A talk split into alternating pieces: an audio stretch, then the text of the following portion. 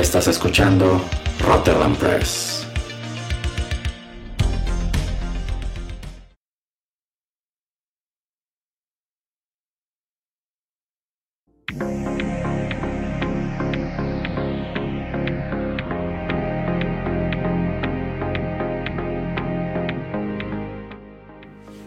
Hola amigos, ¿cómo están? Qué gusto saludarlos una vez más a través de estos micrófonos y darles la bienvenida a una nueva emisión especial del podcast. Yo soy Erasmo de Rotterdam Press y en esta ocasión pues no tengo el gusto, pero ya está aquí el señor Juanito Pereira. pues soy productor ejecutivo y siempre estoy aquí en, las emisiones especiales que valen la pena, señor Erasmo. bueno, pues mire, eh, con lo único que estoy de acuerdo es que considero que esta sí vale la pena porque hoy vamos a estar platicando sobre una serie de streaming, pues quizá no muy conocida, pero eso no quita que sea un producto eh, muy interesante. Este es un título pues un poquito reciente con algo de historia tras de sí sobre el cual yo creo tendremos unos cuantos comentarios en lo que respecta al elenco a las actuaciones y también a la historia que cuenta. ¿De cuál se trata, señor Pereira? Eh, vamos a hablar de eh, la serie o miniserie, yo creo que se titularía mejor miniserie de Amazon Prime titulada The Consultant. Así es, esta serie llega precisamente a través del servicio de Amazon Prime, se estrena este mismo año, si bien parece ser que ya llevaban un rato eh, planeándola, pero bueno, sobre algunas cosas que ocurren detrás de su producción y sobre cuál es la trama, cuáles son los personajes y también pues diversas cosas que se desprenden del hecho de que pareciera ser incluso una historia incompleta, vamos a estar platicando a través de los siguientes bloques. Traje unas cuantas canciones precisamente para amenizar la charla, así que ¿qué le parece señor Pereira si vamos con la primera? Muy bien. Ya regresamos.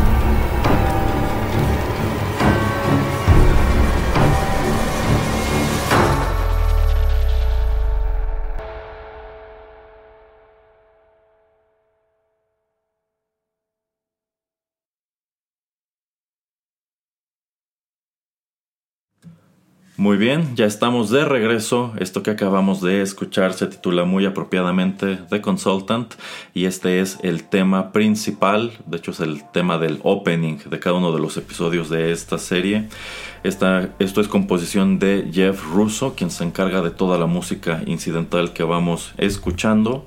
Y bueno, estos temas musicales que él escribe fueron recopilados precisamente por Amazon este año, en 2023. Eh, The Consultant es, como decía el señor Pereira en el bloque introductorio, es prácticamente una miniserie, ya que nada más consta de 8 episodios, es una sola temporada, eh, pues parece ser que solamente será eso, una temporada. Esta serie se estrena en enero de este mismo año, si bien la serie se produjo en el transcurso de 2022. La serie fue creada por Tony Basgallop y está basada en una novela, está basada en la novela homónima de Consultant de Bentley Little. Y tenemos un elenco, un elenco pequeño pero muy interesante que viene encabezado por Christoph Waltz, Nat Wolf, Brittany O'Grady y Jaime Carrero. Esta es una historia, es una historia bastante sencilla, pero que yo considero toca muchos temas que son propios de nuestro podcast. Y de hecho debo decirle, este señor Pereira, que pues yo descubro esta serie prácticamente por casualidad y precisamente al momento de leer el planteamiento y sobre todo viendo que Christoph Waltz era la estrella principal, es que digo, pues creo que vale la pena echarle un ojo. Pero bueno, eh, antes de entrar con lo que es la trama, antes de, de entrar con, de ir con lo que es nuestra opinión general sobre este producto. A ver, platíquenos. Este, ¿Usted había oído hablar de esta serie antes de que lo empezara, de que lo empezara a molestar de que la viera? ¿O la vio precisamente por eso? Eh, no, yo soy alguien que eh, sí tengo mi cuenta de, Prime Video. Aunque el señorito Besos todavía no, no quiera que estemos nosotros en Amazon Music. Eh, generalmente pues estoy viendo algunas series o algunas películas que salen ahí. Eh, ya ve que usted que también pues son un estudio también ya de producción de sobre todo películas, entonces a veces estrenan cosas ahí eh, rápidamente como lo fue la última película de, de Air, de, que se dedica a hablar acerca de cómo hace Nike el, tenis de, Michael Jordan. Em, y también veo ahí la serie por ejemplo de Jack Ryan. Em, eh, híjole, con John, Krasinski, se me su nombre. Eh, y también esos uh, late night shows. Eh, vi una entrevista que tiene Steven Colbert con Christoph Waltz, donde va a promover esto. Y, igual que usted, dije, ah, este, se me hizo interesante que se haya decidido por hacer una serie de televisión, porque obviamente a él lo vemos más en, en roles eh, pues cinematográficos. Eh, creo que fue una buena elección que lo hayan hecho así. Eh, y así fue como me enteré, ¿no? Cuando estaba promoviendo a pocos días de que fuera a ser lanzada esta serie. Pero sí, sí me esperé casi, casi, yo creo que un par de días, dos, tres, cuatro días antes de que usted me dijera, ah, este, vea esto. La empecé a ver, no la veía yo dedicadamente, aunque lo que me gusta de esta serie es que son solamente 8 episodios entre 30 y 40 minutos, entonces son bastante digeribles, o sea, es como echarte dos, tres películas en, cualquier espacio que tengas. Em, y bueno, el señor Valls es muy austriaco cuando está en entrevistas en, estos late night shows, pero pues digo, ya lo hemos visto en Django, ya lo hemos visto en Inglourious Bastards, cómo se desarrolla como actor, entonces se me hace increíble y por eso, como usted dice, ¿no? Como que fue yo creo el, imán que, que, me atrajo a verla.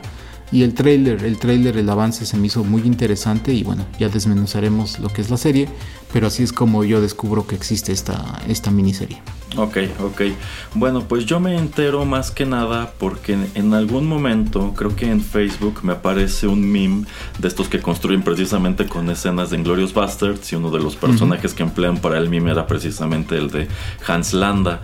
Y pues me acordé mucho de esto que platicamos cuando hicimos nuestra reseña de esa película, de que eh, a, pesar de que él se gana un Oscar por este personaje, bueno, de hecho se gana quién sabe cuántos premios por el personaje, y empieza a tener una carrera como tal en Hollywood, pues nos parecía una lástima que no encontrara personajes de esa talla, que fueran así de rimbombantes como Hans Landa, y me pregunté, bueno, ¿qué ha hecho recientemente Christoph Waltz? Porque por ahí sí tiene unos cuantos créditos que incluso yo dije, creo que está muy fuera de lugar en, ya en este tipo de películas, y fue así que encontré que el más reciente era precisamente en esta serie de Consultant. Así que, eh, en primer lugar, esta es una serie de la cual no hay mucha información, por ejemplo, en Wikipedia. Solamente está el elenco, está la premisa y, demás, y esto de que son solo ocho episodios. Y me pregunté, ¿valdrá la pena verla o no? Porque de ahí, ah, fuera de él, el resto del elenco pues no son actores tan conocidos realmente, al menos no fuera de los Estados Unidos. Y busco Busco, antes de ver la serie, busco como tal una reseña, que debo decir, no hay muchas en YouTube. Y esta que encuentro señala un número de, de, cosas que no sé si sean ciertas, pero que a mí me llaman la atención, como el hecho de que, bueno, ya sabemos que la gran superproducción de Amazon Prime de 2022 fue Rings of Power. Y se ha señalado mucho que fue una serie costosísima y que no tuvo la acogida que ellos esperaban. Pero algo que, que, menciona esta persona que graba la reseña es que al parecer la producción de Rings of Power le pegó muy fuerte a otras tantas producciones que estaba llevando Amazon en cuanto a que al parecer tuvieron sorpresivos recortes presupuestales porque necesitaban desviar dinero precisamente a The Rings of Power. Y menciona que eh, pues un número de series sufren de esto y también sufren de una tremenda falta de promoción porque toda la promoción se fue precisamente para Rings of Power. Mm. Y una de las que menciona es precisamente esta, de Consultant. Es lo que menciona. La serie se produce en 2022. Al parecer solamente son ocho episodios porque tuvieron un recorte presupuestal y no tuvo nada de promoción. Nada más la aventaron allí al servicio.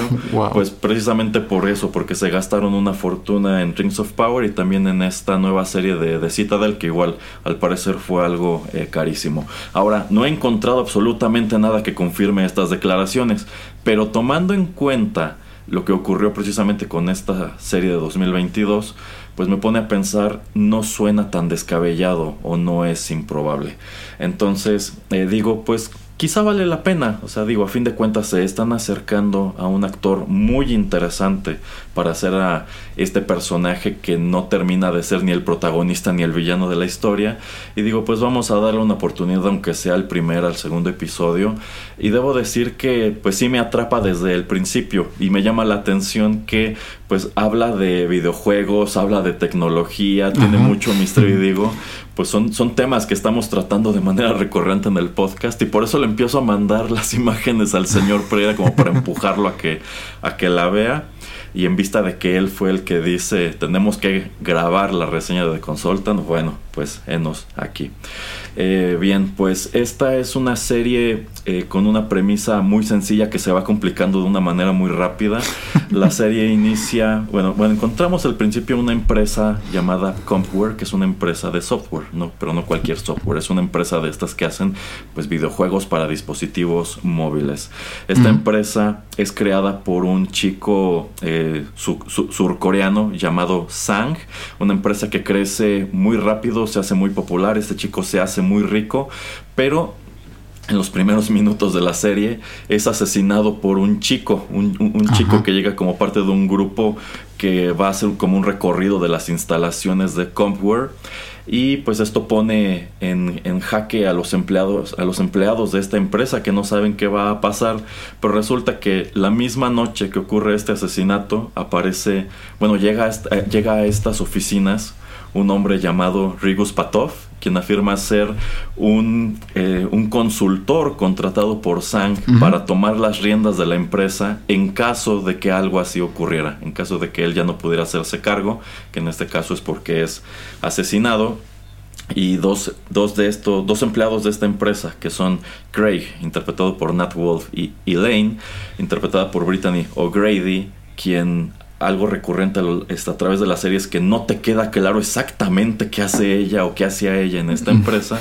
Bueno, pues ellos ven la llegada de este personaje del cual no saben nada, nunca oyeron hablar de, este, de esta especie de plan de contingencia y sobre todo, pues ven que empieza a tomar un número de decisiones muy ruidosas. O sea, llega de la nada, se convierte prácticamente en el nuevo CEO y pues tienen que descubrir pues de qué va todo esto, qué está pasando, qué va a suceder etcétera, etcétera.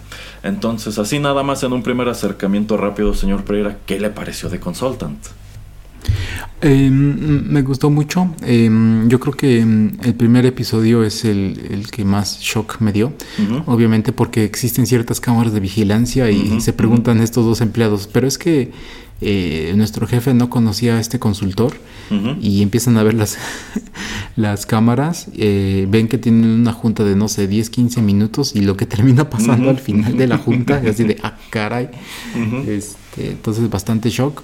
Eh, entonces es yo creo que muy atrapante, como usted dice, también por el asesinato y la manera en que pasa y por quién lo comete y en qué tipo de empresa y todo. Yo creo que eso es lo que me termina atrapando como para poder seguir viendo la serie, que yo creo que de, cualquier manera, como ya comentábamos, ¿no? Por ser Christoph Waltz, eh, aunque hubiera sido un primer episodio bastante malo. Yo hubiera visto los ocho porque pues es que es, es fácil de digerir, ¿no? O sea, son nuevamente son cuatro horas de tu vida, entonces las, o sea, las, lo puedes hacer en, en una semana. Pero de cualquier manera, eh, después de ese gran shock impactante que pasa en, en, esa primera, este, en ese primer episodio, como que empezamos a, obviamente sí a entrar un poco más en, eh, en, un hoyo negro donde no sabemos exactamente qué está pasando y ya de ahí pues en cierto punto empezamos a escalar, a, empezar a encontrar respuestas.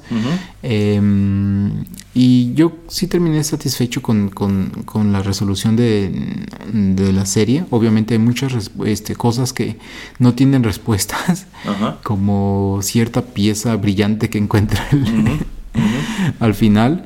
Eh, pero yo no necesito saber exactamente todo lo que pasa en la, en la serie o el, destino de toda la gente. Eh, me gusta que se quede así abierto con, con, pues, con cosas que, que, nunca vamos a resolver, porque yo no quiero ver una segunda temporada de esto, sino yo creo que eh, la historia sí tiene un principio y tiene un fin, y digo, todo empieza a partir de estar aquí en esta empresa, la muerte de, su jefe, del CEO, cómo llega el consultor, y que él dice, ok, yo vine aquí para pues eh, todas las cosas que estaban sucediendo en la empresa, pues tratar de tenerlas en, buen orden y llevarlas a, un punto donde mi, empleador, que era pues este chico que fue asesinado, eh, que pues Sang, ¿se llama Sang? Sang, sí. Sí, que Sang, el, el, creador, el fundador de esta empresa, eh, a donde quería llevar la empresa, esa es mi meta, y, pues me gusta que al final lo hacen, ¿no? ya después, o sea, ahorita vamos a entrar en otras cosas, pero eh, a grosso modo me gustó mucho la serie y, y sí la vería yo creo el próximo año o en unos seis meses la vuelvo a ver porque creo que eso está muy bien estructurado. Eh, sí, sí, a mí también me gustó mucho, insisto, me atrapó desde el primer episodio, precisamente por estos dos momentos de shock que son el asesinato de Sang, este también lo que descubres que ocurre en esa junta eh, previa entre Sang y Rigos Patov, y es que te plantea de manera muy efectiva pues no uno sino tres misterios. Eh, ¿Por qué asesinaron a Sang? ¿Quién es este hombre Rigus Patov? Y también un poquito quién es esta chica Elaine que insisto, nunca te queda claro qué está haciendo allí, cuál es su función, por qué trabajaba en esta empresa. Pero bueno, según yo, según yo era la vil asistente de Sang, ¿eh? o sea, simplemente era su asistente, era la que le tomaba, ya sabe usted, usted la que tomaba notas, la que le hacía las reservaciones, la que le llevaba más o menos este, su vida y ve la oportunidad de que cuando llega Rigus a, la empresa a tratar de pues ir escalando y por eso que ella decía no yo soy su creative liaison así como su sí, sí, sí. Eh, una de sus eh, gentes creativas etcétera así como tratar de ir escalando al pues la, esta escalera corporativa, ¿no? Entonces también eso como que le da cierto enredo, pero creo que en algún lado sí, sí, este, dice con, eh, con Craig, creo que sí dice, bueno, este, tú te estás inventando títulos y estás inventando cosas que hacías aquí.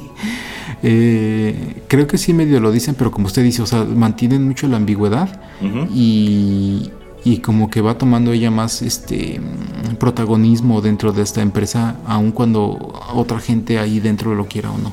Eh, sí, sí, sí. Eh, digamos que esta cuestión del Creative Liaison sí causa ruido porque nadie entiende cuál es la función de ese puesto. Pero bueno, efectivamente, como que la intención de esta chica Elaine, y ella misma lo dice, es quedarse en esta empresa el tiempo suficiente para que le den una carta de recomendación y así pueda conseguir un trabajo directivo, porque al parecer ella no tiene la preparación para ejercer un cargo eh, pues de este tipo. Pero sí, muy interesante, muy llamativa la serie desde el primer episodio, y algo que me gusta es eso, que de pronto parece, que te sumerges todavía más en estos misterios, pero cuando llegan las respuestas es algo muy satisfactorio y sobre eso quiero que platiquemos un poco en los siguientes bloques. Por ahora, vayamos a escuchar más música.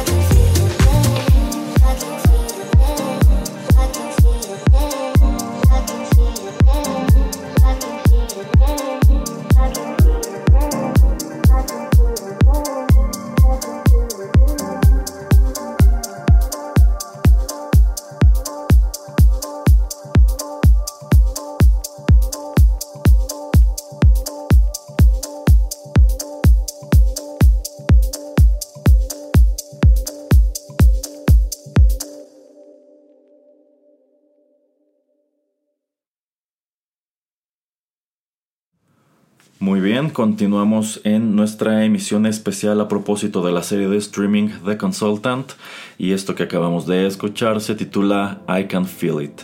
Esto corrió a cargo de Gold Room acompañado por Love Alexa y esto aparece en el álbum Plunge eh, Surface, no sé cómo se pronuncia ese símbolo que está en medio entre las dos palabras. Esta es una canción de 2019, el álbum fue publicado por Downtown Records. Esta es, esta es una de un número de canciones que se escuchan a lo largo de estos ocho episodios y esta en específico se escucha en uno de los principales momentos de interacción entre Rigus Patov, que es este consultor misterioso interpretado por Christoph Waltz, y pues a quien podríamos denominar, aunque no del todo como el héroe o protagonista de la serie como tal, que es eh, Craig Horn, interpretado por Nat Wolf.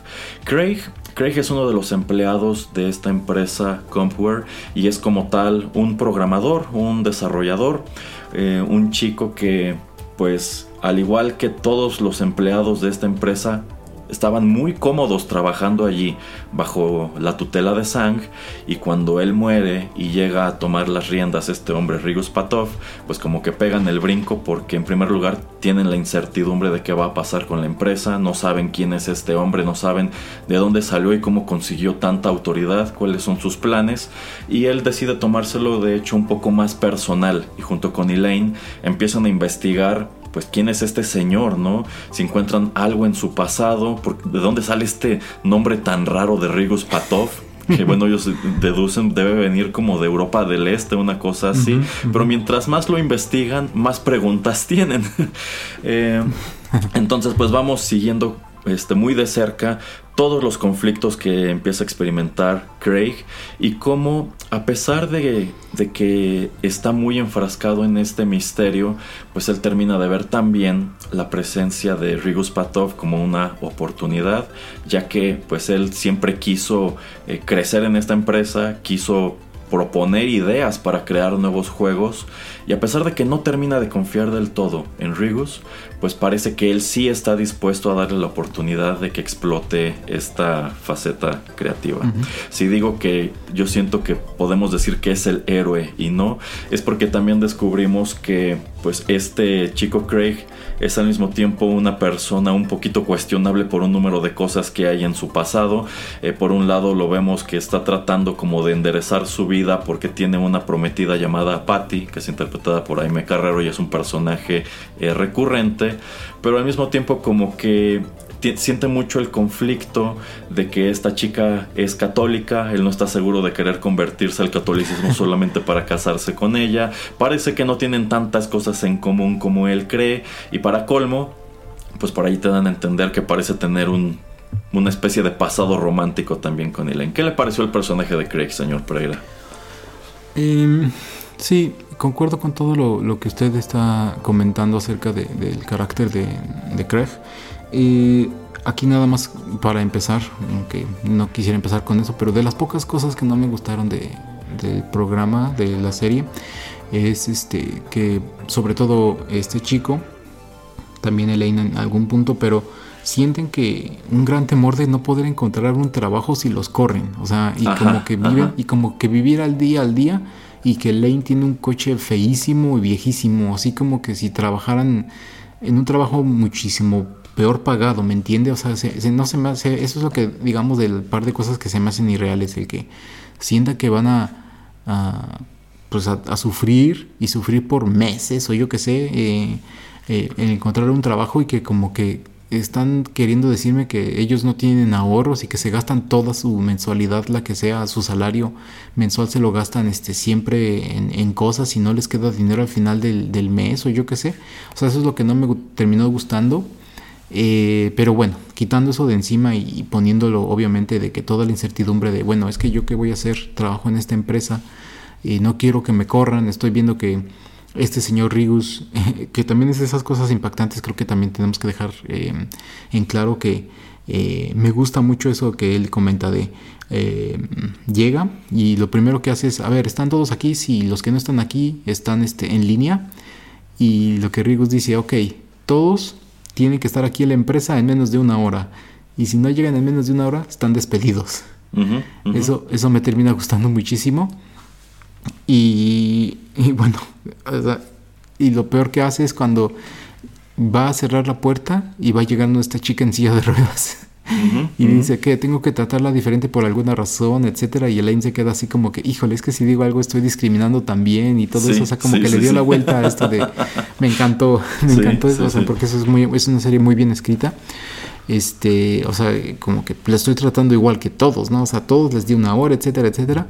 Eh, en fin, entonces al ver esta mano dura, esta manera pues eh, tan tajante de estar cortando costos y todo eso que está haciendo Rigus, pues obviamente Craig quiere alinearse, quiere mantener la cabeza abajo y pues también lo hace cuando mucha gente de, su departamento empieza a ser despedida. Eh, pero me gusta ese nivel de investigador, ese nivel de curiosidad que él tiene acerca de pues tratar de descubrir qué diablos está haciendo esta persona, qué es lo que quiere, cuál es su ángulo Em, si está relacionado o no, o directamente o indirectamente implicado en el asesinato de Sang. Todo eso eh, me gusta. Eh, y como, como le digo, no trata de mantener la cabeza abajo, pero en algún punto también como que trata de sobresalir al quedarse tarde y como que le dice también a sus colegas, no, es que tienen ustedes que verse ocupados, ¿no? Como para que no los quiera correr, porque él ni tiene ni idea de lo que es una eh, empresa de videojuegos, etcétera. Y obviamente pues este capítulo donde eh, pues se queda tarde y, y, saliendo le dice, ah pues este, invítame una cerveza, ¿no? Este, quiero conocerte y etcétera. Estoy haciendo como un perfil de todos los que trabajan aquí y pues es como para saber exactamente quién eres y lo lleva al, bar que está ahí cerca de, de, donde ellos trabajan. Este, dice, no, es que estoy aquí porque también estoy esperando a que mi novia salga para que venga a recogerme. Eh, y bueno, Rigus como, como al final lo lleva a este otro eh, lugar más refinado, todas las cosas que pasan y no es que te estoy ayudando y te está dando un ataque de pánico y, te, tienes como que saber, control, uh, saber controlarlo, etcétera. Eh, y pues este mm, juego que nos presenta em, el programa al a veces tener polos opuestos de este chico, ¿no? De a veces estar en contra de Rigus, pero a su vez como que el dudar muchísimo porque, como usted lo comenta, Sang, eh, todas las propuestas que él le dio de hacer un videojuego, todas las rechazó.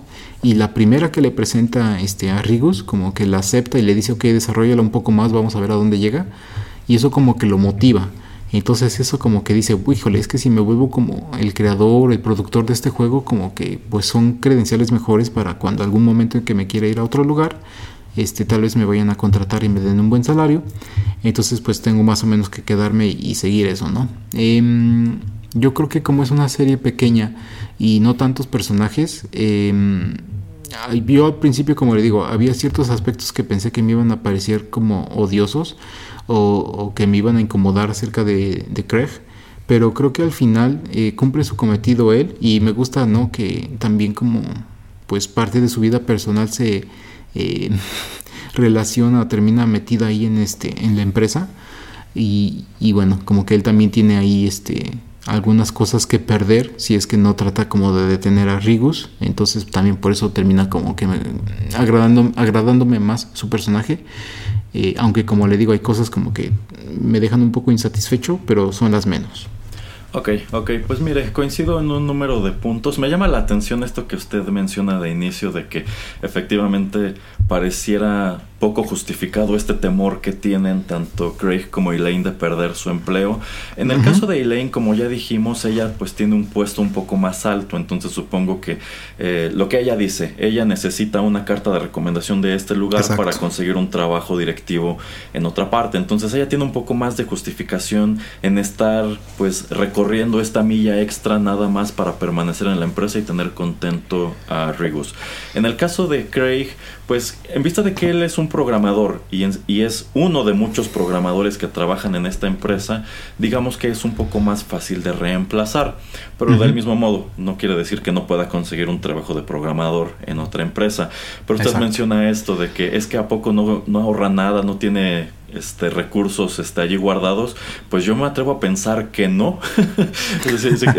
conozco algunos que viven precisamente así, todo lo que les entra se lo gastan. Y sobre todo yo creo que es enfatizar el hecho de que, a diferencia de Elaine, Craig es una persona que no piensa a futuro.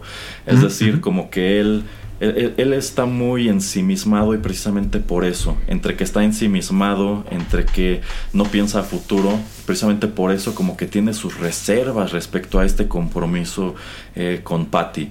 Eh, ¿Por qué? Pues porque precisamente él, como que él parece no querer ese tipo de vida, no parece interesar, no, parece preocuparle gran cosa.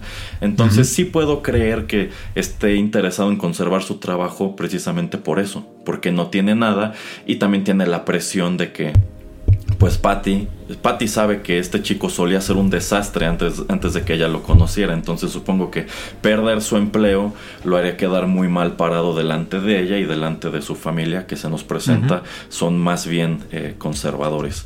Eh, debo decir que al final del día Craig es un personaje que que, sí me gusta y creo que está bien escrito en cuanto a que es una persona que no termina de caerte muy bien. Por eso digo que es el héroe y al mismo tiempo no. Del mismo modo que creo que Rigus es el villano y al mismo tiempo tampoco. Entonces para mí está, está bien, creo que lo desarrollan pues muy padre. Me gusta esto de que pues él empieza a involucrarse más en la empresa. Eh, cuando le dan la oportunidad de desarrollar este juego, pero también empieza a descubrir un número de cosas eh, que hacen crecer el misterio de, de, Rigus y se empieza a sentir incómodo. Y por ejemplo este momento cuando se van a este bar un poquito más upscale literalmente porque está en una terraza de un edificio eh, pues como que él empieza a digamos sentir cómo es tener un estatus un poco más elevado dentro de la empresa, pero descubrimos es como tal una prueba de parte de Rigus. ¿Por qué? Porque empieza a someterlo a un número de cuestiones eh, pues muy raras, y todo ocurre muy rápido y muy de repente. Y Rigus termina por decidir, pues sabes qué, algo que acabas de demostrarme es que no sabes trabajar bajo presión entonces creo que no, no, no, este, no me eres útil como creí que podías serlo. Y, no, eres no, eres alguien de confianza. Ah, sí, exacto, y tampoco eres alguien de confianza. Así que, bueno, vas a seguir trabajando allí, pero creo que no te voy a poder este, promover a lo que quizá pensé que podía promoverte. Eh, que, que es muy rara, ¿no? Es muy rara esta manera este estilo administrativo que empieza a mostrar Rigus. pero bueno, podemos profundizar un poco más en ello eh, más adelante. Entonces, pues me gusta dónde termina el personaje de Craig, que termina precisamente por aceptar y quizá aquí Rigus le estaba haciendo un tremendo favor, pues aceptar que esta relación con Patty no iba a ninguna parte, los dos iban a terminar siendo muy infelices porque él prácticamente estaba teniendo todos estos cambios de manera obligatoria, él no quería volverse católico, él no quería este, vivir como ella esperaba que viviera, entonces quizá al final él podría... de hecho yo creo que termina por aceptar que Rigus, sin proponérselo, le hizo un favor al menos a ese nivel personal. ¿Algo más que quiera comentar sobre Craig en este bloque, señor Pereira? Em, no, creo que por ahora no, porque si no vamos a entrar en otros personajes, pero em, como sí, o sea, otra vez también em, concuerdo con, lo que usted eh, menciona acerca del análisis que hace del personaje y sí, o sea, también como creo que hace bien esta serie entender solamente como a, tres personajes principales y, darles un buen desarrollo y buenos arcos como para pues llevarlos de A a B eh, y que tú como audiencia te sientas satisfecho al, al haber visto este programa. Exacto, exacto. Bueno, pues si no hay más que decir aquí, vamos con otra canción.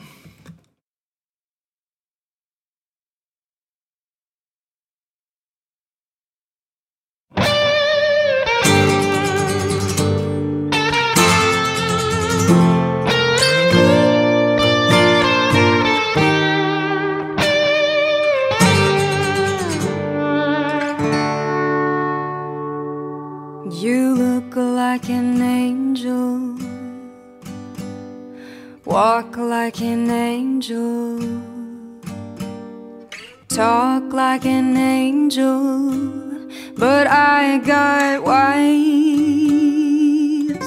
You're the devil in disguise.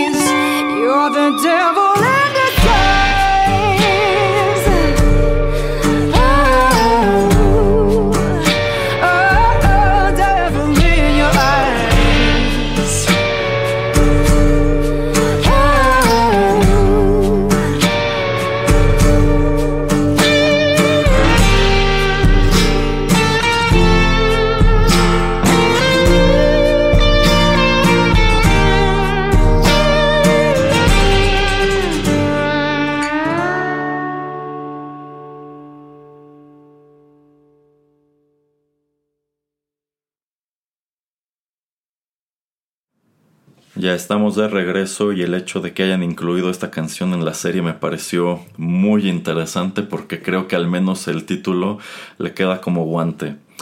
Esto que acabamos de compartirles fue You Are the Devil in Disguise. Esto corrió a cargo de Larkin Poe y apareció en su álbum Kindred Spirits, que de hecho no encontré de qué año es el, es el disco. Pero bueno, esto es un cover. Esta canción fue interpretada originalmente por Elvis Presley en 1963. Los compositores son Bill, Bill Giant, Bernie Baum y Florence Kay. Y bueno, en este segmento, señor Pereira, quiero, quiero que platiquemos un poco sobre pues, estos otros dos personajes principales. Usted ya lo dijo, prácticamente son tres los que van llevando el grueso de la historia. Y si ya hablamos un poco sobre Craig, aquí podemos mencionar a Elaine, que como adelantábamos, es esta chica que tiene un puesto más bien alto dentro de esta empresa. Efectivamente es presentada algo así como la asistente personal de, de Sang. Y cuando aparece en escena este hombre, Rigus Patov, ella está muy interesada en conservar esta posición. Insisto, ella necesita permanecer cierto tiempo aquí para que pueda agregar esto a su currículum y de, esta, ma- y de esta manera cuando quiera buscar otro trabajo lo consiga. Y bueno, algo que nos revelan es que esta chica, esta chica no es muy sociable y de hecho pues parece eh, querer mantenerse de manera deliberada como una figura distante con el resto de sus compañeros. Por ejemplo, eh, constantemente está tratando de desafanarse de los planes de Craig diciendo que tiene citas. Pero Ajá. estas citas, pues nosotros nunca vemos al- al- a la cita en cuestión realmente, sino que pareciera que ella está inventando pretextos para precisamente no involucrarse tanto en los planes de Craig. Quizá en buena medida porque ya en los últimos episodios se nos revela que quizá estos dos alguna vez tuvieron un acercamiento romántico, quizá de manera más casual, pero lo tuvieron. Pero bueno, eh, Elaine también va, pues digamos, adentrándose de otra manera al misterio de Rigus, porque mientras que Craig lo está investigando por fuera, ella está conviviendo constantemente con él y lo está viendo tomar todas estas decisiones que a ella no terminan de encantarle, como esto que ya mencionó el señor Pereira, de que, bueno, todos tienen que estar aquí en una hora y los que no lleguen, pues están despedidos, pero también se da cuenta que por, por ejemplo, eh, se, se topa con esta cuestión de que al parecer uno de los compañeros, este, pues no, no tiene una higiene personal muy buena y Rigos le hace notar este, este, este hombre huele muy mal, este, si es tu trabajo, este, como mi asistente, encargarte de que no huela mal, porque si lo vuelvo a oler así, lo voy a despedir. Y ella, pues para blindarlo contra esta amenaza, lo que hace es cederle su oficina para que así Ribus no, no tenga que interactuar con él. Este, y digamos que se pone a resolver un número de problemáticas que también a ti como, como público te hacen asomar a la labor de, de, consultoría que está haciendo Rigus como tal. ¿Por qué? Porque empiezas a descubrir que esta era una empresa que no, en realidad, a pesar de que se vuelve popular, a pesar de que empieza a generar una gran cantidad de dinero, al parecer era una empresa que estaba condenada a, la quiebra en vista de que no estaba bien administrada, en vista de que al parecer tenía más empleados de los que necesitaba, estos empleados estaban pues muy apapachados y muy cómodos y por eso no estaban siendo productivos, etcétera, etcétera. Es precisamente a través de las experiencias de Elaine junto con Rigus que vas asomando a todo esto. ¿A usted qué le parece, señor Eh, sí, em, como usted comenta, ¿no? yo creo que Elaine está eh, pues siendo guiada simplemente por eh, su propia agenda de pues tratar de no seguir en este trabajo pero sí encontrar uno nuevo eh, pues rápidamente. Obviamente tenemos que entender no que el asesinato pasa en, la oficina no o sea pasa ah, también en, horario de oficina. Entonces todos los que estaban en la oficina pues este fueron testigos de lo que sucede. Eh, también no nos dicen exactamente cómo es que termina este niño siendo eh, pues detenido, o sea, no sabemos si solamente tira el arma y se echa a llorar o yo qué sé, o sea, más o menos es lo que parece que pasa, pero nunca nadie sabe si eh, llega un equipo policial y todo eso, obviamente pues eso no lo iban a pasar porque pues yo creo que siendo el ambiente como está en Estados Unidos con todos estos tiroteos en escuelas y eso pues este tratar de darle más enfoque a ese a esa escena inicial, a ese impacto inicial, pues yo creo que era mucho. Em, pero de ahí, eh, obviamente, em, pues digamos que Lane se obsesiona ¿no? en, en, en saber quién es Rigus, para quién está trabajando, creo que tiene una agenda secreta. Cuando en el siguiente episodio, creo que es el segundo, llega la mamá de Sang a los Estados Unidos porque ellos son de, creo, Corea, Corea del Sur, eh, dice, bueno, pues este, los mejores intereses de Sang son los que diga su mamá y la mamá desaparece y ella lo va a buscar a, ella va a buscar a la mamá al hotel donde había reservado como para que pasara la noche. Nunca este, llegó. nunca llegó. Y este y bueno, y, y, lo demandante que, que, se convierte Rigus al, al, principio y todas estas pruebas que también le está poniendo a Craig como también a Elaine, y como por ejemplo que le llama a las 3 de la mañana y oye, puedes estar aquí, eh, necesito que hagas algo por mí, y le, vuelve, le cuelga, no, no puedo, y, le cuelga y, al minuto y a los 30 segundos le vuelve a hablar, oye, puedes estar aquí, y dice, bueno, sí, ya voy, y como no llega esta, ah, y le dice, necesito que detengas el avión. que viene acá a Estados Unidos, a creo Los Ángeles o donde esté, mm, con la mamá, porque creo que no es bueno para el negocio. Él dice, ¿quieres que, cómo diablos voy yo a detener un avión que viene en pleno vuelo comercial? O sea, eso es imposible. Y yo creo que como, acto de venganza, Rigus como que le hace entender a Elaine que algo malo le pasa a la mamá. Em, que ya después como que sabemos acerca del destino de la mamá. Pero pues digamos que para desquitarse y para no estar tan lejos, porque ella se supone vive bastante lejos de la oficina, pues dice, pues para desquitarme y como no llegó la señora aquí a la reserva de este lugar VIP que le reservamos en esta suite, en este hotel, pues yo voy a tomar la reservación del hotel. Y se pasa una noche increíble.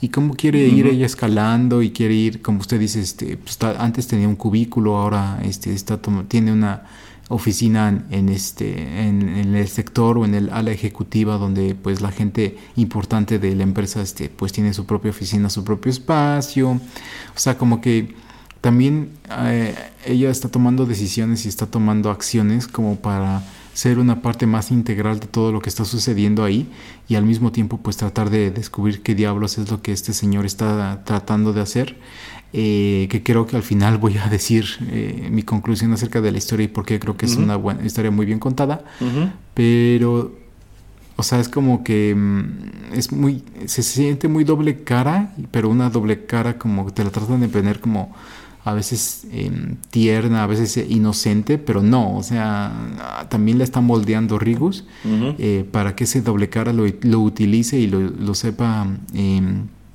eh, em, lo sepa usar de una manera interesante, inteligente eh, en su vida diaria y en su vida de laboral, em, que eso también Eh, creo que es un punto importante que en el arco de, de Lane, por lo cual todas las decisiones y todas las cosas que ella hace como que también me tienen sentido. Em, y bueno, creo que al final, digo, obviamente llega a tener este... cumple su meta ah, de lo que ella quería hacer, pero pues es interesante todo el camino que ella toma hasta llegar ahí. Sí, es que eso, el camino de los personajes es muy interesante y cómo van de la mano, aunque de maneras muy distintas con Rigus. Y llegado a este punto en donde precisamente podemos empezar a escarbar un poco, igual que ellos, en quién es este personaje Rigus Patov. Bueno, como ya dijimos, él llega la misma noche que asesinan a Sang, él llega a la empresa y llega presentándose como eso, como un consultor contratado por Sang para hacerse cargo de sus intereses en caso de que él no pudiera hacerlo. Y esto toma a todos desprevenidos porque nunca se les había dicho eh, tal cosa. Y bueno, efectivamente, tanto Craig como Elaine empiezan a investigarlo. Y pues no encuentran gran cosa más allá de que efectivamente es un consultor que ya ha pasado por otras empresas. Por ejemplo, descubren que antes ya se hizo cargo de una empresa, me parece que rusa, que fabricaba prótesis, en donde ocurre exactamente lo mismo. El CEO, no me acuerdo si era la CEO, muere de manera este, muy, muy extraña, de manera muy repentina, y de la nada aparece este hombre, Rigus Patov, quien se hace cargo del curso de la empresa en, en adelante.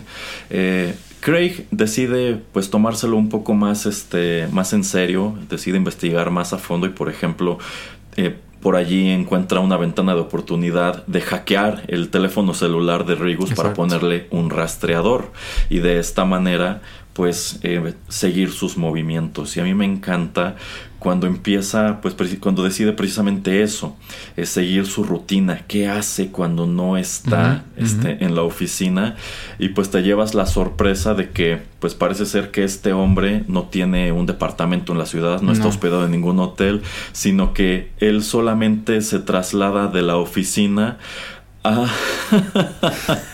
un este un Sunny Rent, uno de estos baños portables que se encuentra, me parece que es este cerro donde está el letrero de Hollywood, este, ¿no? Algo así. bueno, está, está en un cerro en medio de la nada, o sea, ellos piensan que van a llegar a una casa o algo, pero no. Al parecer Rigu solamente va de este Sunny Rent a la oficina. y esto viene a agravar el misterio de, bueno, ¿por qué, no? Y también, este, Craig asoma al hecho, bueno, cuando acompaña a Rigus a este, a este bar elegante, pues cuando él se retira al baño, al regresar a la mesa descubre que Rigus está sentado con una chica, pues una chica muy guapa, este, a, quien al parecer él conoce de tiempo atrás, este, incluso esta chica parece que está coqueteando con, con Craig, pero posteriormente cuando se retiran de este lugar, eh, Craig descubre que en esta camioneta que conduce Rigus, pues lleva secuestrada a una persona detrás. y Rigos parece querer que le ayude a deshacerse de, esta persona o del cuerpo, porque no se te termina de decir si esta persona está viva o muerta. Más adelante hacen una parada en una gasolinera y Craig descubre no solamente que la persona encostalada está viva, sino que es la misma chica que conocieron en el, en el bar y él se saca muchísimo de onda, ¿no? ¿Qué está pasando? Y posteriormente, Rigus le explica, no, es que tú estás interpretando todo esto mal. Esta chica, esta chica que es mi amiga, es, es una adicta y yo estaba, y ella escapó de su lugar de rehabilitación, una cosa así, yo solamente estaba tratando de devolverla.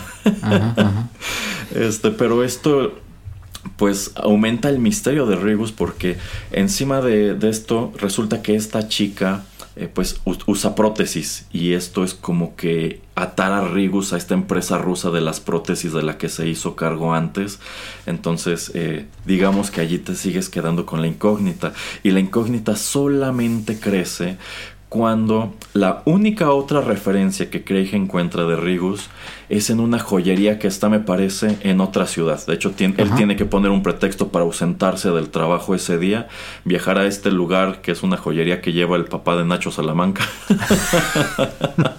cambió de giro. sí, sí, se cambió de giro con, lo que le dejó Nacho después de lo que ocurrió en Better Call Saul. Supongo que puso su joyería. sí, sí, sí. este, en donde descubre que, pues efectivamente, este, este señor de la joyería, pues se dedicó durante un buen tiempo a hacer un número de piezas de oro, un número de piezas muy específicas de oro que le fueron pagadas con cheques firmados por esta persona, Rigus Patov, y bueno, una persona a la que él nunca vio, cada vez que, que, le tenía un encargo mandaba al personal de un hospital que se encontraba allí cerca, este pagaba por adelantado, e incluso él comenta, o sea, yo tuve que hacer hasta lo imposible para conseguir más oro, porque pues el negocio fue el negocio fue muy bueno, pero él nunca conoció a Rigus Patov. Un buen día sencillamente dejaron de llegar esos encargos cuando a él le cayó el 20 de lo que estaba construyendo para él poco a poco. Este, y también es cuando descubres de dónde viene el nombre. Y es. que él le dice, es que Rigus Patov son las siglas de eh, Registered United States Patent of Shore, algo así, que es como tal, este, pues una leyenda de la oficina de patentes para marcar ciertos productos. Así es. y dices, wow, ¿no? O sea, esto se está poniendo cada vez más raro, porque si efectivamente Rigus está construido con lo que se supone que está construido, eh, ¿cómo funciona eso? Y esto viene a acrecentar más el misterio que te plantean desde el primer episodio de que este, de este señor Rigus parece tenerle miedo a las escaleras, que yo pensé al principio, pues seguramente sufre vértigo. O sea, no, no, no, o sea, y es que es genuino, o sea, hay gente que, por ejemplo, le tiene pavor a utilizar incluso las escaleras automáticas de los centros comerciales por una cuestión de vértigo. Yo pensé, pues debe ser lo mismo, este señor este, le da miedo subir y bajar escaleras y por eso después... Son como de cristal. Sí, sí, sí. Sí, es que el piso de esta planta alta es como un piso de cristal. Este, y también peor aún cuando resulta que cuando él camina sobre estas este, planchas, pues crujen como si se fueran a romper. Y esto no ocurre con los demás personajes. Entonces, quiere decir que este personaje Rigus es muy pesado. entonces, es, es, muy interesante cómo te va arrojando este, todas estas pistas que te conducen a donde terminan por conducirte. Quiero que platiquemos sobre eso en el último bloque. Pero bueno, en lo que respecta a Rigus, más allá de la, creo yo, estupenda actuación de Christoph Waltz, ¿a usted qué le parece? Eh, es un gran enigma y todo lo que usted está comentando es lo que también viene a acrecentar todo ese gran enigma. Eh, también el por qué eh, tiene una oficina de registros de todos los empleados y eh, información acerca de ellos y, también lo que le dice a, a ¿no? Así de, pues es que esta información la tuve, la obtuve eh, de tu perfil en el, en este, en el cuarto de los archivos de registro de los empleados. Eh, y resulta que nadie sabe que existía ese cuarto. Por ejemplo, ajá, pero ya después ella descubre que sí hay registros y entonces dice, ¿qué diablos?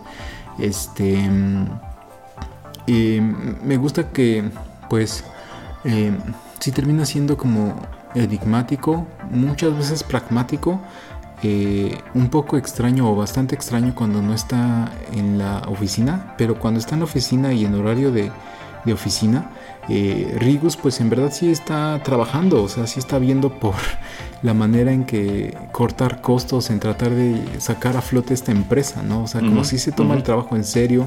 Eh, le dice a esta otra chica asistente secretaria que tráeme, tráeme este comida o quiero que tú me hornes galletas. Eh, quiero que encuentres específicamente este tipo de dona y que me la traigas a las 3, 4 de la mañana. O sea, siempre está como examinando y siempre está eh, poniendo a prueba a toda la gente. Eh, que eso como que adhiere a todo lo que viene siendo eh, pues esta gran em, pregunta de quién es Rigus. Em, este gran signo de interrogación. Entonces, este, la manera en que Christoph Waltz lo interpreta, pues me termina agradando porque se ve que es alguien este, decidido, enfocado, pero que al final a nosotros como audiencia nos, nos deja pasmados así de, bueno, es que qué diablos está pasando, ¿no? O sea, ¿a dónde va todo esto que él está tratando de, realizar? Eh, y bueno, también lo voy a dejar al final cómo termina esta historia, pero pues em, de las cosas que no quiero dejar pasar aquí para platicar es que creo que fue buena idea, no sé usted. Em, yo pensé que nos iban a dejar como misterio esa junta que tenía Rigus con, con Sang eh, a mí me gusta que terminan eh, pues platicando y, y que escuchamos esa plática, o sea, de principio a fin. Y como ah, cuando llega a la oficina y dice, no, es que no, no, no recibe visitas el señor Sang. Y dice, no importa, yo aquí me quedo sentado hasta que él esté libre. Y básicamente ni se mueve por las horas que, que vayan a pasar. O sea, se queda en, en un, mismo, en un mismo asiento, este, casi casi congelado, hasta que le da la bienvenida Sang. Eh, la interacción y, y pues todo eso que, que habla, ¿no? No sé si quiere usted discutirlo aquí, pero es eso de, eh, estoy viendo dónde va tu empresa, estoy viendo este, de qué manera poder ayudarte, pero es que tienes que... la única manera en que yo ayudo y, y- y presto mis servicios es este, de manera póstuma, cuando el CEO o el presidente o la gente que está dirigiendo la empresa ya no está. Pero pues tú no eres relevante, tu empresa no es relevante, tú no estás dejando una marca aquí. ¿Quieres dejarlo? Eh, ven, contrátame, yo te voy a dar mis servicios de consultoría y voy a hacer y te voy a poner en el mapa, voy a poner tu nombre en el mapa, voy a hacer que eh, todos eh, pues te conozcan a nivel global, o sea que en verdad esta empresa sea una empresa poderosa de los videojuegos, aunque sean móviles, de los cuales él dice yo no sé nada, pero de, de cualquier manera yo soy muy habilidoso como para sacarte adelante, pero aquí está mi contrato, entonces de ahí obviamente te voy a cobrar una pequeña este, comisión, pero lo que yo quiero es que tú termines siendo trascendente en tu vida y con el trabajo que le has puesto. Em, me gusta mucho eso de la manera en que pues trata de persuadir a las personas, no solamente a, a Sang, pero creo que muy bien y vemos más adentro del personaje y de, y de la persona que re- en realidad es este Patus con este tipo de interacción que tiene con Sang. Eh, Sí, sí, es muy interesante. Igual me gustó que revelaran los contenidos de esa entrevista porque te deja claro que te deja claro lo que él está ofreciendo, pero también te ayuda a asomar un poco cuál es la mentalidad de una persona como Sang, que es una persona Ajá. muy joven que hizo dinero muy rápido Así y pues es. decide prestarse a este plan. O sea, Sang sabía lo que iba a suceder, sabía para dónde iban las cosas y estaba tan obsesionado con su empresa y con trascender que está dispuesto a entrarle al juego. Exacto. Entonces es, es interesante por ese lado, pero también, pues de nuevo, subraya eh, ese misterio, ese tremendo enigma que representa eh, Rigus. Y yo creo que para pues ir des- desentrañando precisamente lo que se te termina diciendo y lo que no se te termina de decir, pues necesitamos este, ya saltar al último bloque del programa. Así que vamos con otra canción y ya continuamos.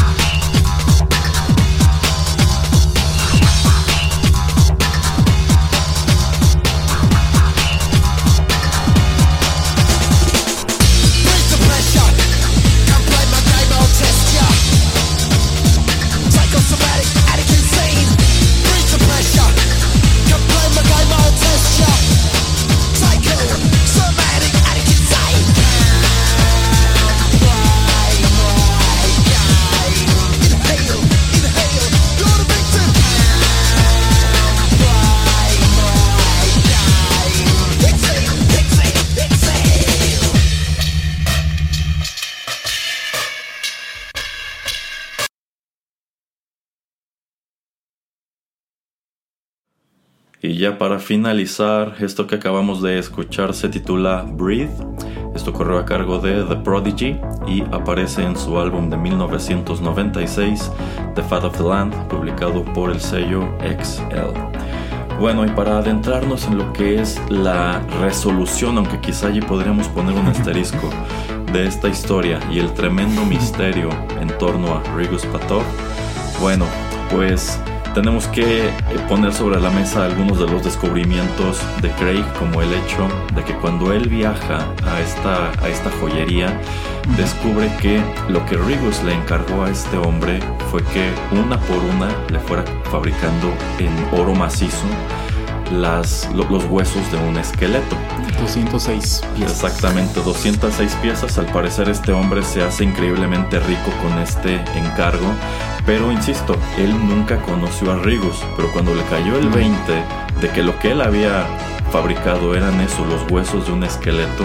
A mí me encanta cuando le empieza a preguntar a Craig. Bueno, se sorprende. Un momento, ¿tú has visto a Rigus Patov? Y le pregunta, ¿qué estatura tiene? ¿Cuánto pesa? ¿Por qué? Porque él empieza a intuir este, algo que quizá ya se temía. ¿Para qué construyó este esqueleto hecho de oro? Y también se da esta cuestión de que cuando Craig descubre esto, llega un comando armado a balancear la joyería. Este que bueno, es algo que no terminan de explicarte, pero es que yo creo que esas cosas que no explican vienen a, sumar mucho al misterio o a la explicación de quién era Rigus Patov al final del día. Bueno, pues efectivamente la empresa Compware desarrolla este juego de, de Craig un juego de puzzle para, para móvil con una temática como de, como de la jungla, en donde creo que lo que controlas es un elefante, ¿no? Que tienes que ir cuidando que no pase por eh, secciones que no aguantan su peso y, se caiga. Prueba a ser un juego muy popular, pero también muy difícil y muy frustrante. De hecho, pues el, grueso del público no puede pasar de cierto nivel y pues parece que incluso esta frustración enloquece a las personas y terminan haciéndose daño e incluso acabando con su propia vida.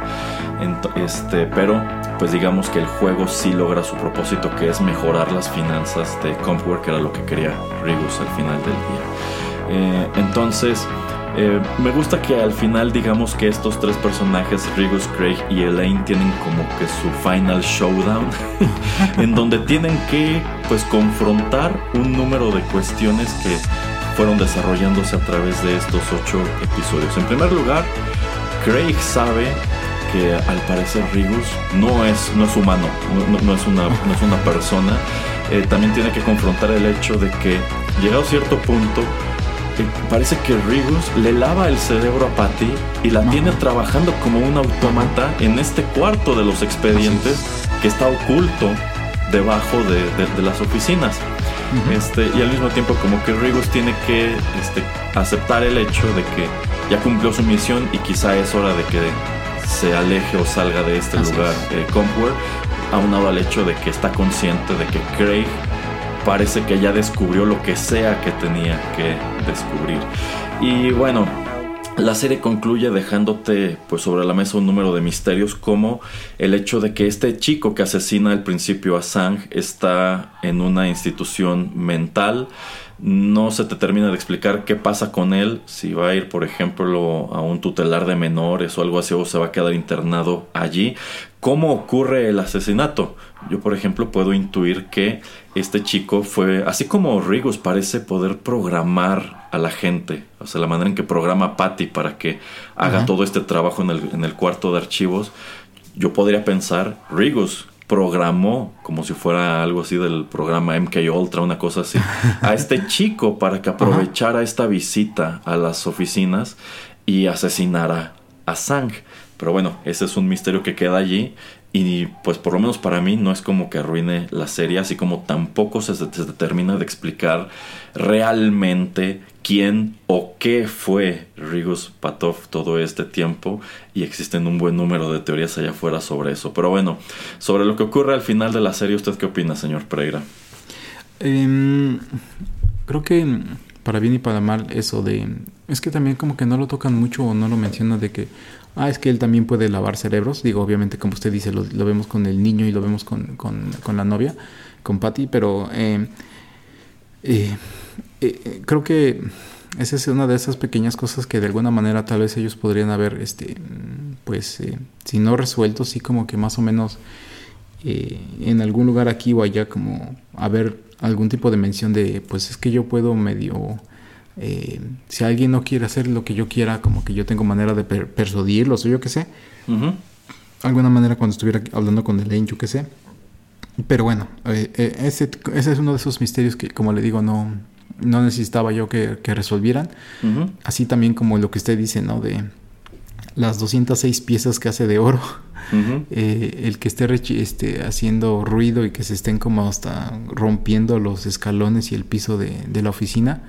Como que en verdad se hizo el cambio de huesos por eso. Así como que también no necesitaba, pero como que hace más intenso y más misterioso este personaje.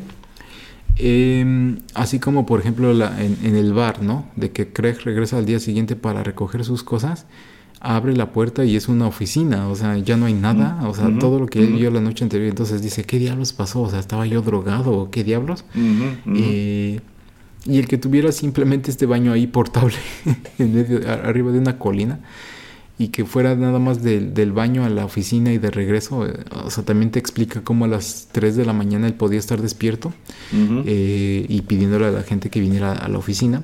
Eh, también se me hace, pues, eh, interesante eh, y no tanto eh, la manera en que solucionamos, digamos, este, el bache en el que estaba la, empresa de, de Sang, esta empresa de videojuegos, porque eh, a final del día, por lo que yo entiendo de, todo lo que pasa en la, en la trama, es de que si Craig y Elaine no hubieran metido sus narices, o sea, todo hubiera estado, todo hubiera, todo hubiera salido bien, de una manera más rápida tal vez, bueno, de una manera eficaz, de una manera eficiente como lo quiere hacer este Patus, que es el que sea una empresa exitosa. Este, entonces yo creo que si no se entrometen, de todas maneras la empresa hubiera sido exitosa como lo fue.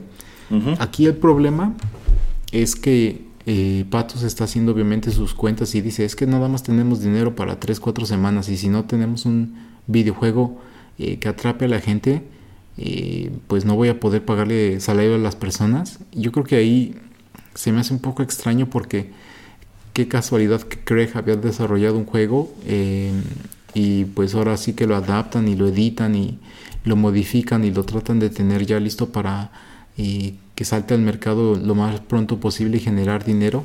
Eh, se me hace como, mm, no sé, es de las pequeñas cosas que también no me terminaron de gustar de, ok, y si Craig no, no crea este juego, ¿cómo es que rápidamente va a hacer dinero la empresa?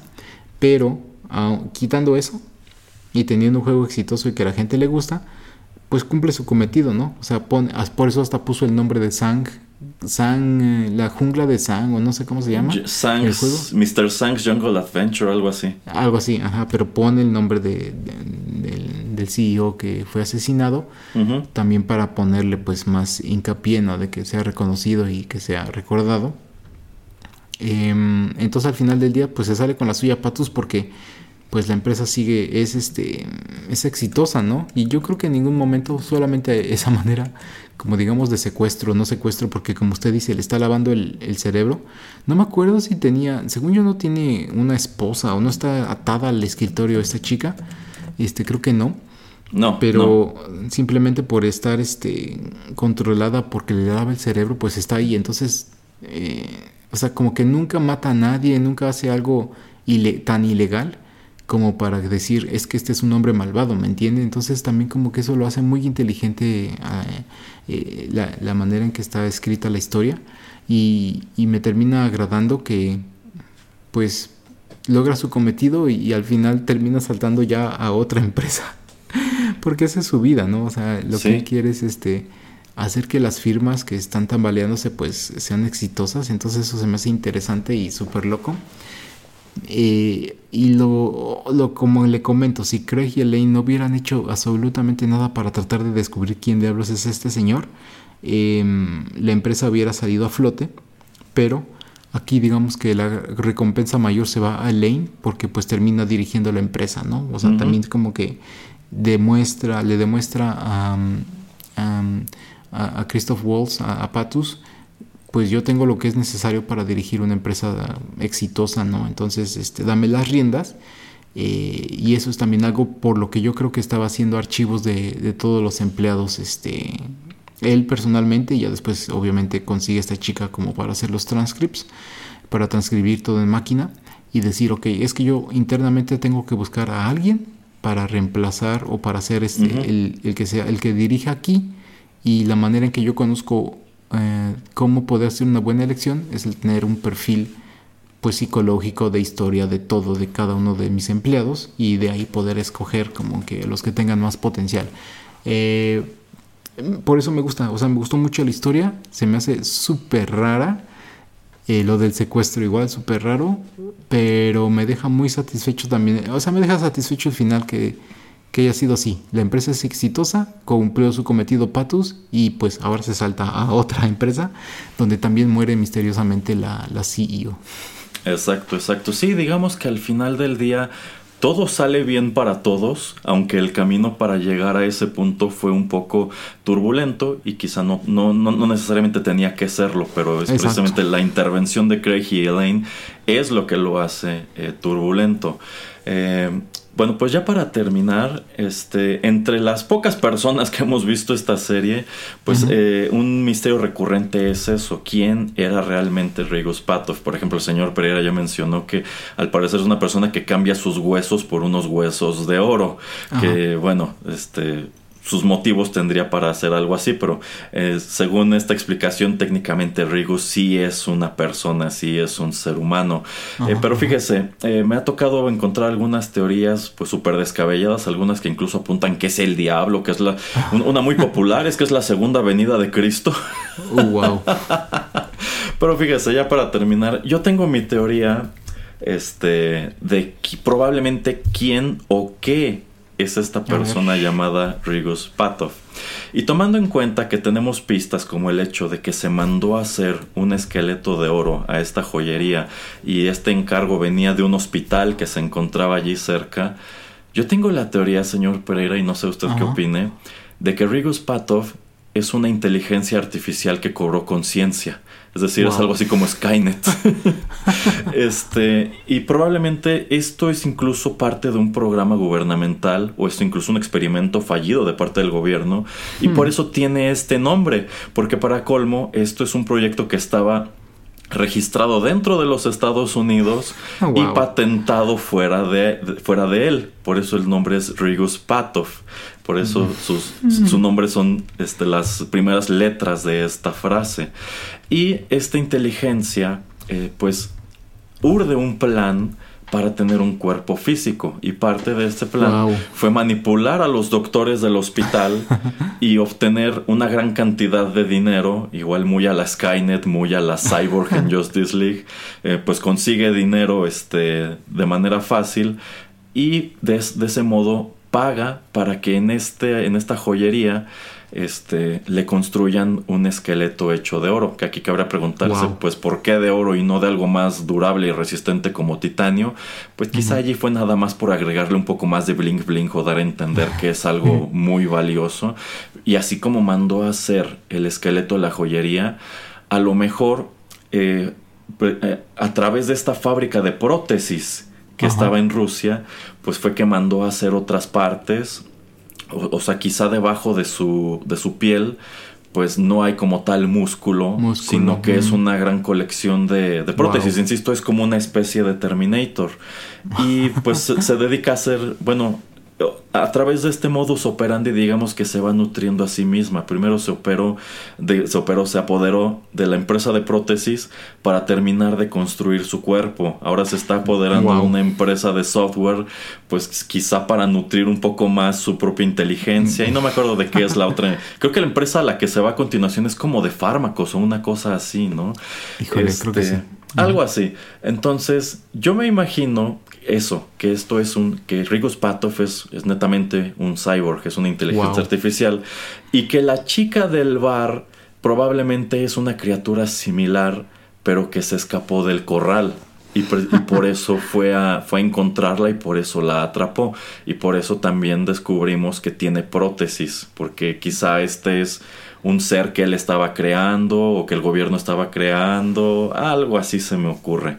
Entonces, tomando en cuenta las piezas de rompecabezas que te da la serie, es a mí lo que me viene a la cabeza.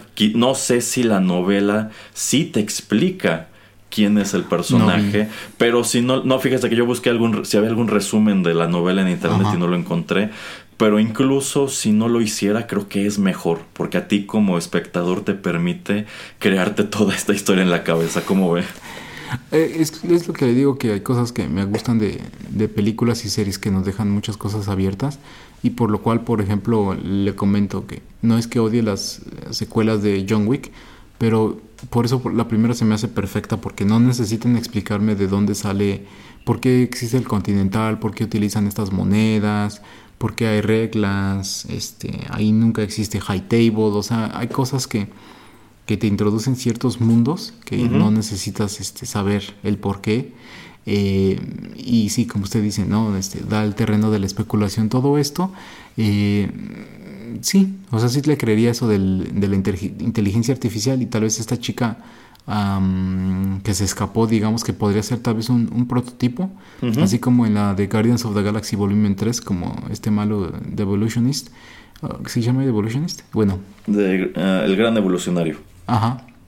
Em, que pues está haciendo como iteraciones como para tratar de encontrar el mejor cuerpo o lo que termina también tratando de ser Ultron, ¿no? O sea, tratar de tomar este la, la, manera en que era pues este un, un, organismo, bueno, no era un organismo, sino era una, un, software, o sea, sí, una cosa pensante, pero que necesitaba un cuerpo para, pues poder andar en, la tierra, ¿no? Eh, sí, se me hace chido. De hecho, no lo había escuchado y, ¿por qué no? Puede ser. sí, sí, puede ser, insisto. Con las piezas que a mí me da la serie es lo que se me ocurre. Si tengo que explicar quién es este personaje, es lo que me viene a la cabeza. Lo, pensaré y le escribiré al escritor para que nos, comente cuál fue lo que él estaba pensando. Pero em, sí, es que también no tenemos una gran historia de origen y no hay manera de... Creo que hasta lo primero que hacen, obviamente, Elaine eh, Craig es tratar de usar Google para tratar de ver de dónde diablos viene esta persona y no encuentran nada. Entonces también puede ser que sí, que sí sea la, la respuesta correcta. Sí, sí, que él mismo estuviera borrando sus huellas a través del internet. Pero bueno, efectivamente, tendremos que escribirle al autor para saber si más o menos va por allí o necesitaríamos conseguir el libro. Pero es así que estamos llegando a esta emisión especial dedicada a la serie de Amazon Prime, The Consultant. Esta fue, este fue un comentario, por supuesto, cargado de spoilers, así que si escucharon esto y no la han visto, de cualquier manera, yo considero que vale la pena para que encuentren si por ahí se nos pasó algo o para que vean cómo llegamos a esta conclusión de que este bien podría ser un, una inteligencia artificial que cobró conciencia y se fabricó un cuerpo. Bueno, pues despídase, señor Pereira. Em, bueno, nada más también decir que me gustó mucho la dirección general de cómo fueron filmados los episodios, la fotografía, este, el vestuario, eh, el setting que fue una empresa de videojuegos creo que me termina gustando mucho. Em, tendremos que hacer que el señor Erasmo también vea la serie de Apple de Mythic, Quest porque también gira alrededor de una empresa de videojuegos. Em, entonces sí, también es un, es un programa completo, no solamente en el guion y en las actuaciones y en la historia, sino en, todo lo que pues está detrás eh, para que se vea un producto bien hecho y, lo que estamos viendo en pantalla. Eh, ojalá que no sea cierto, pero probablemente, probablemente lo es eso que usted dice de pues que no le pusieron mucho dinero al marketing de la, de, la, de la serie, pero bueno, pues qué mal. Ojalá que como estamos comentando, si no la han visto, pues se lancen a verla. Eh, y sí, eso es, eso es todo. Y ya saben que aquí en Rotterdam Press pues tenemos estos programas especiales acerca de películas, de series de televisión, eh, videojuegos, música de videojuegos, este, música eh, de heavy metal, también los programas de tecnología, retro, etcétera. Nos encuentran en Spotify, Tuning Radio, soundcloud.com en las aplicaciones de, de, de, podcast de sus teléfonos Android, Apple y bueno, pues también a veces en YouTube, a veces subimos también cosas, así es que sigan aquí con los demás programas que tenemos pues disponibles casi uno nuevo cada semana para ustedes. Así es, así es. Y tenga cuidado, señor Pereira, que más tarde va a venir un grupo de estudiantes aquí a conocer la cabina de Rotterdam Press. No, no voy a estar. bueno, pues muchas gracias por la sintonía. También síganos en redes sociales, Facebook, Instagram, Instagram, Twitter y ahora Threads. Uh, sí, cierto. se despiden de ustedes a través de estos micrófonos, el señor Juanito Pereira y Erasmo. Hasta la próxima.